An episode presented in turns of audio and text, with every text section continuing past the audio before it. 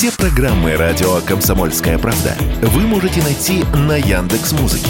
Ищите раздел вашей любимой передачи и подписывайтесь, чтобы не пропустить новый выпуск. Радио КП на Яндекс Музыке. Это удобно, просто и всегда интересно. Был бы повод. Здравствуйте, я Михаил Антонов, и эта программа «Был бы повод» 25 января на календаре, и рассказ о событиях, которые происходили в этот день, но в разные годы, ждет вас сегодняшней передаче. 1701 год. Первое в России инженерно-военное училище открывается с подачи Петра I в Москве. Начинает прием школа Пушкарского приказа, или по-другому говоря, школа математических и навигатских наук. А Пушкарский приказ, потому что еще и артиллеристов готовит это учебное заведение, на них, кстати, делается особая ставка, и отдавать своего ребенка в пушкари – дело престижное. Любушка, я тебе сказать не успел. Твой отец меня к тебе прислал. Ну, помочь чего, под твое начало. Вот радость-то.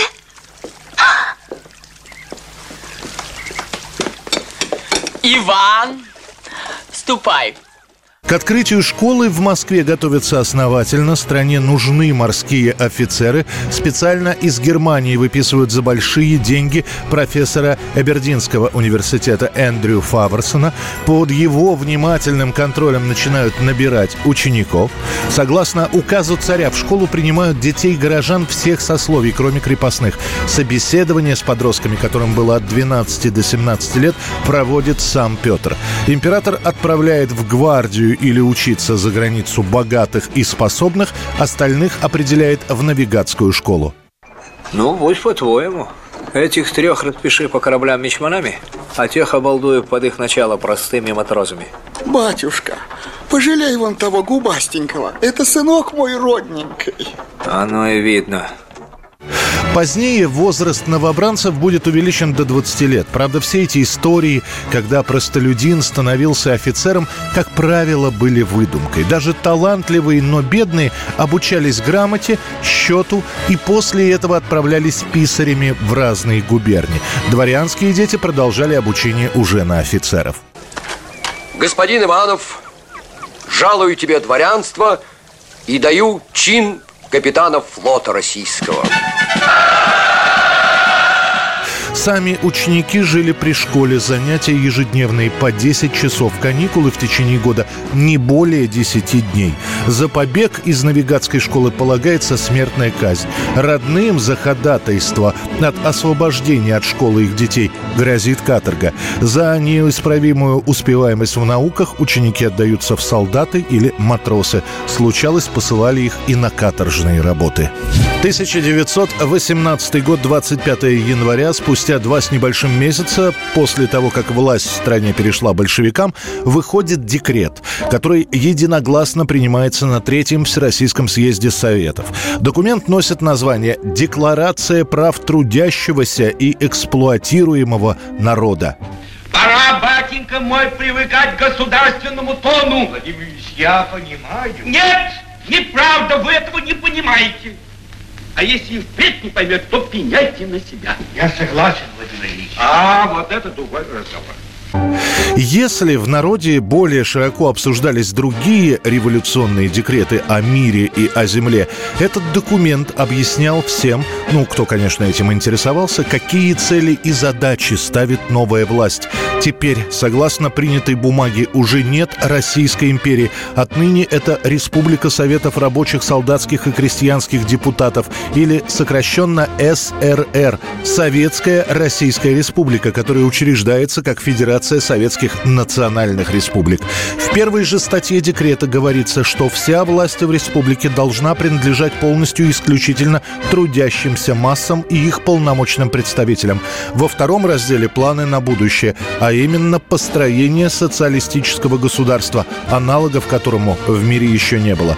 В третьей главе объясняется о независимости Финляндии и о том, что Армения сама вправе определять, с кем ей быть. Ну и в четвертом заключении заключительном абзаце формулируются основные социальные задачи уничтожение всякой эксплуатации человека человеком, полное устранение деления общества на классы. И передайте тем, кто вас послал, хотя бы и без мандата. Советская власть штука прочная. Ее создали рабочие крестьяне не на год, а окончательно. И назад пути не будет никому. Пока вы, кулаки, еще существуете, хлеб вы будете отдавать. По сути, именно 25 января 18 года появляется документ, который станет предтечей первой советской конституции. 1949 год, 25 января. Телевидение вторгается в жизнь человека бесцеремонно. И если к концу 49 года в Советском Союзе телевизоры были лишь у 2% населения, то в той же Америке на покупку этого безумно дорогого, но такого соблазнительного аппарата уже решилась каждая десятая американская семья. А где телевидение, там программы. А где программы, там деление на лучшие и худшие. Именно в этот день впервые в истории США и мира вручается премия за достижения в области телевещания. Премия Эмми. The winner in Hollywood is Mary Tyler Moore. Первое вручение телевизионных наград довольно камерное. Во-первых, в номинантах лишь передачи телевидения Лос-Анджелеса, как самого передового из штатов. Во-вторых, церемония еще не национальная, а как бы для своих. Это чуть позднее Эмми выйдет на уровень всей страны. Но готовится к торжеству тщательно. Одних эскизов награды просмотрено более 40 штук. Остановятся на фигурке женщины с атомом в руках, которую придумает телевизионный инженер Луи Луи Макманус. Премию назовут Эмми от французского слова «ими». Так называется катодная трубка в первых телекамерах. Первое вручение – это всего лишь пять с небольшим номинаций. Сериал, новости, познавательная программа. Дальше, уже к 80-м годам, у Эмми будет более 400 номинаций, а сама церемония превратится в шоу, которое лишь немногим уступает знаменитому «Оскару». 1960 год, 25 января в СССР приказом МВД номер 20, который нигде для широких масс не публикуется, расформировано Главное управление исправительно-трудовых лагерей, трудовых поселений и мест заключения, сокращенно ГУЛАГ.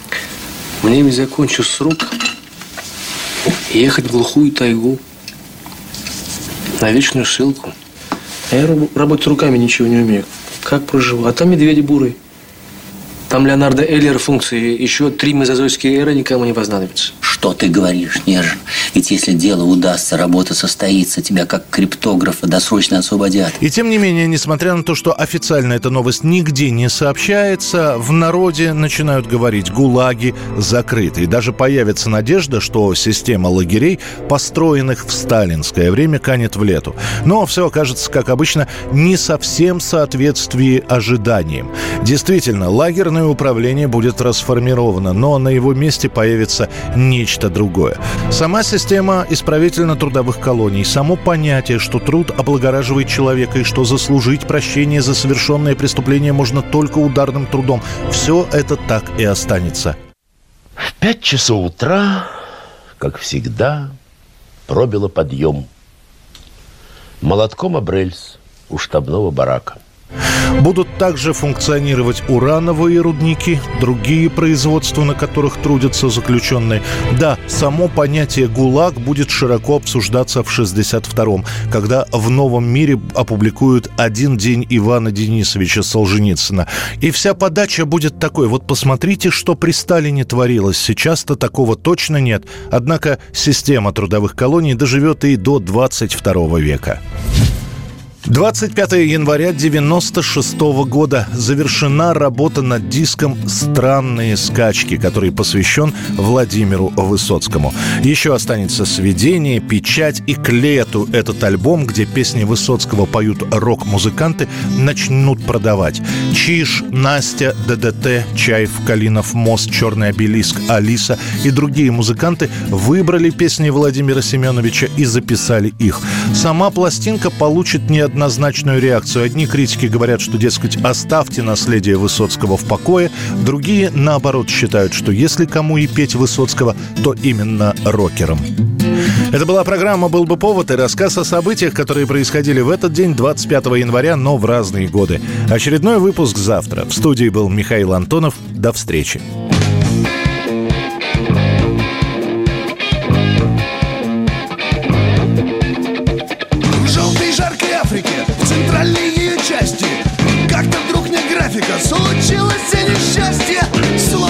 Не разобрав, видно быть потопу В общем так, один жираф влюбился в антилопу.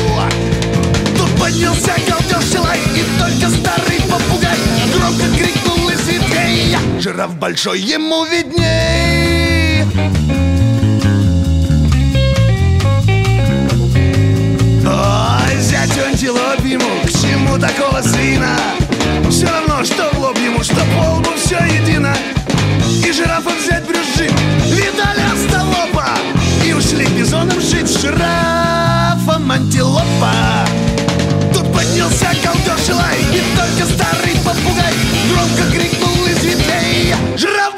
ему видней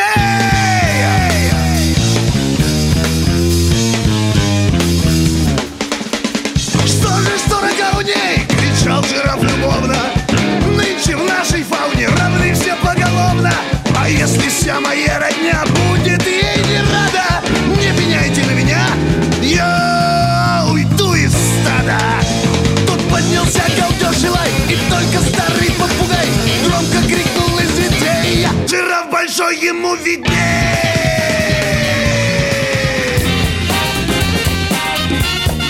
Был бы повод.